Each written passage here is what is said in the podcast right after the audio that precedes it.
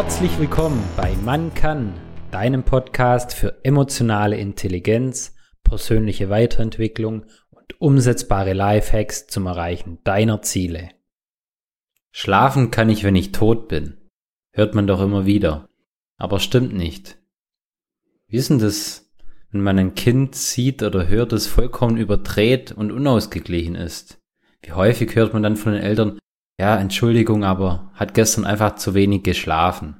Wie ist das denn bei dir oder bei uns Erwachsenen allgemein? Ich würde sagen, genau gleich.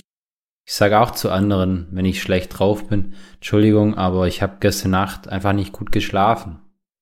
Schlaf ist enorm wichtig, unter anderem für unsere Emotionen und für unsere Ausgeglichenheit.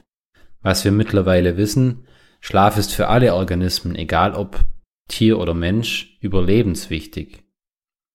Unsere Herzfrequenz, unser Blutdruck und unsere Körpertemperatur sinkt beim Einschlafen, unser Atem wird langsamer und auch regelmäßiger.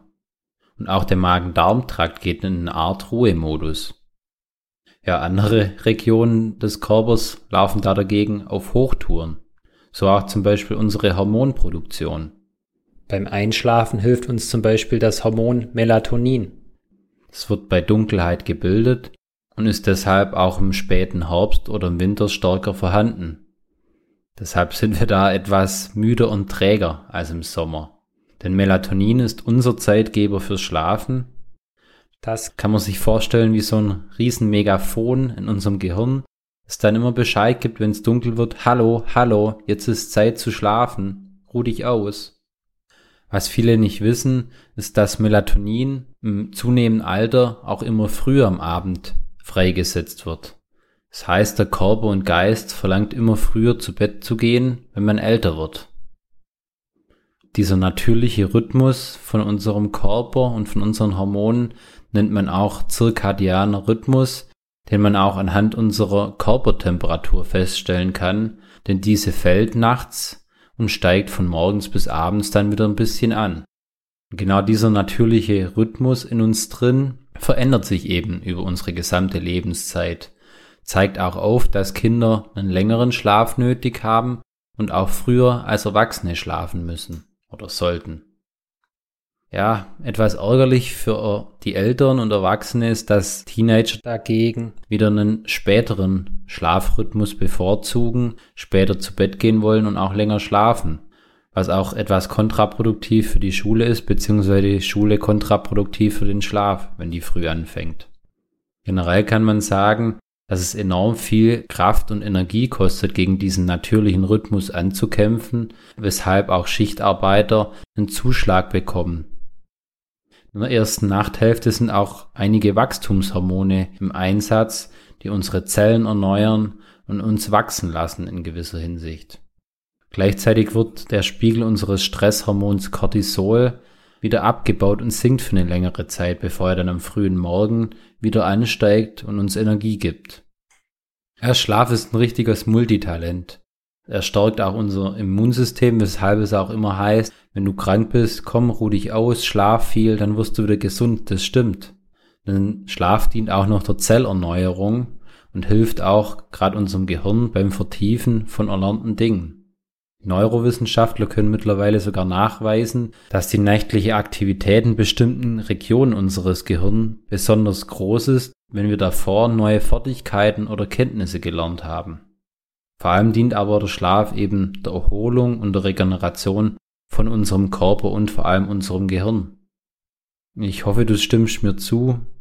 Ein ausgeruhter Körper und ein fittes Gehirn ist der wesentliche Motor zum Erreichen deiner Ziele. Zusammengefasst hat unser Schlaf ganz wichtige biologische Funktionen. Es werden zum einen Gedächtnisinhalte verknüpft und vor allem auch gefestigt, wie zum Beispiel Erinnerungen. Die ganzen Stoffwechselprozesse in unserem Körper erholen sich, das Immunsystem wird gestärkt und das Gehirn macht einen kompletten Reboot und entgiftet. Schlaf ist für unsere Gesundheit, für unsere Kreativität und unsere Emotionen das Fundament, und nur auf einem stabilen Fundament lässt sich was Tolles bauen. Mittlerweile wird der Schlaf in zwei Phasen eingeteilt.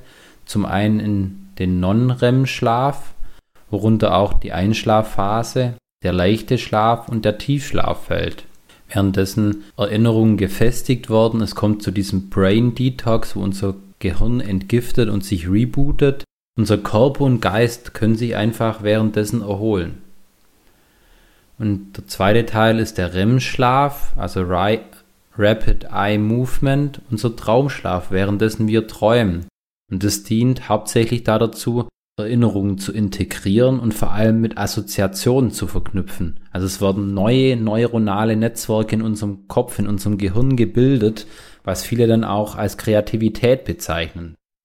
Ich hoffe, du hattest es auch schon mal so wie ich, dass du gedacht hast, hey, ich muss noch mal eine Nacht drüber schlafen und am nächsten Tag war dir das völlig klar.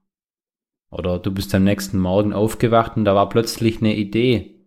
Das ist dir einfach so im Schlaf gekommen dann war das sehr, sehr wahrscheinlich während deines REM-Schlafs, wo einfach diese neuen neuronalen Netzwerke gebildet wurden. Ein Schlafzyklus eben aus Non-REM-Schlaf und REM-Schlaf dauert in etwa 90 Minuten und wiederholt sich dann immer wieder.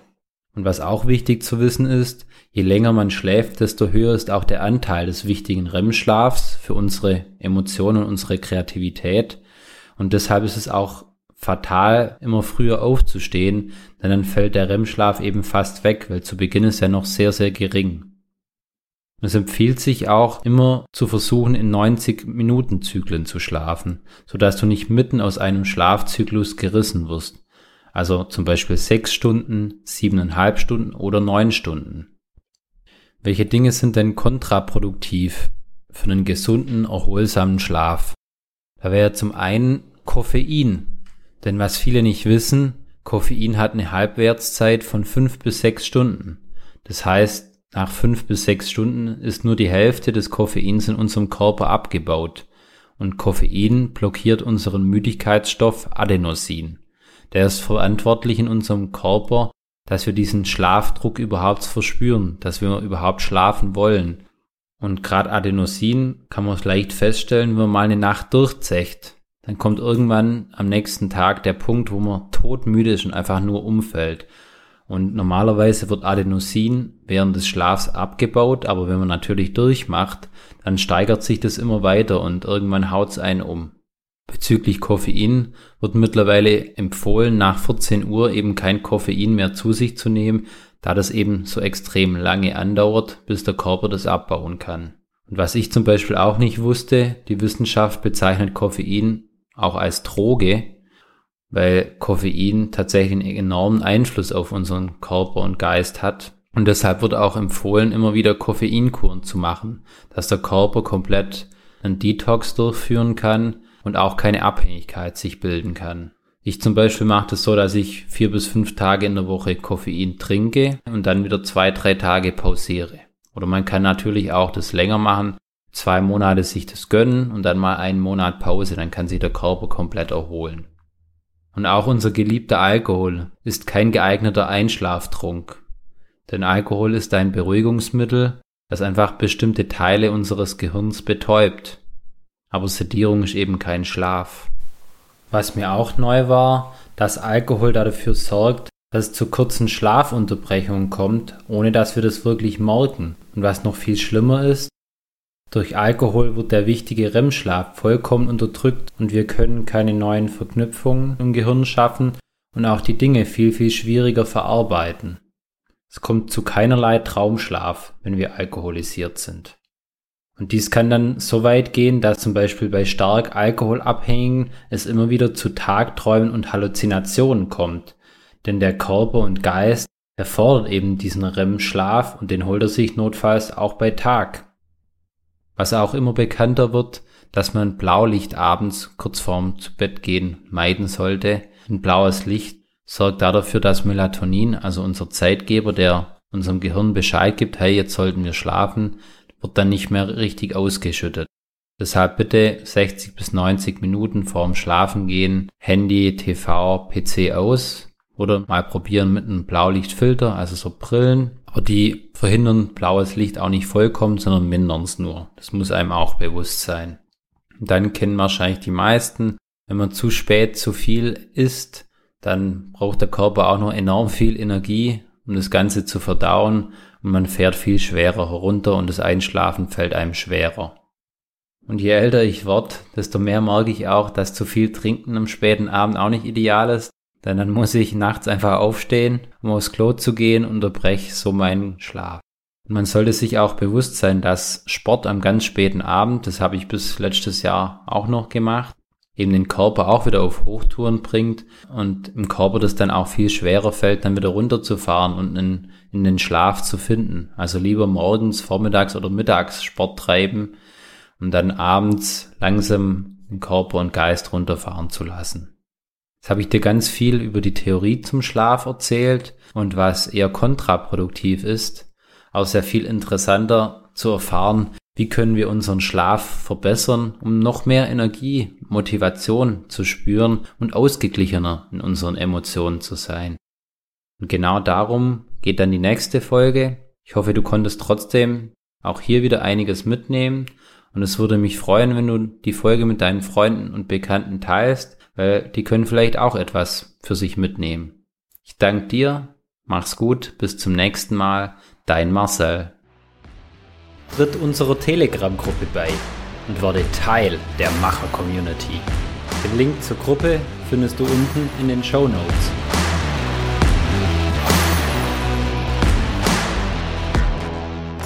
Werde zum Macher und Regisseur deines Lebens.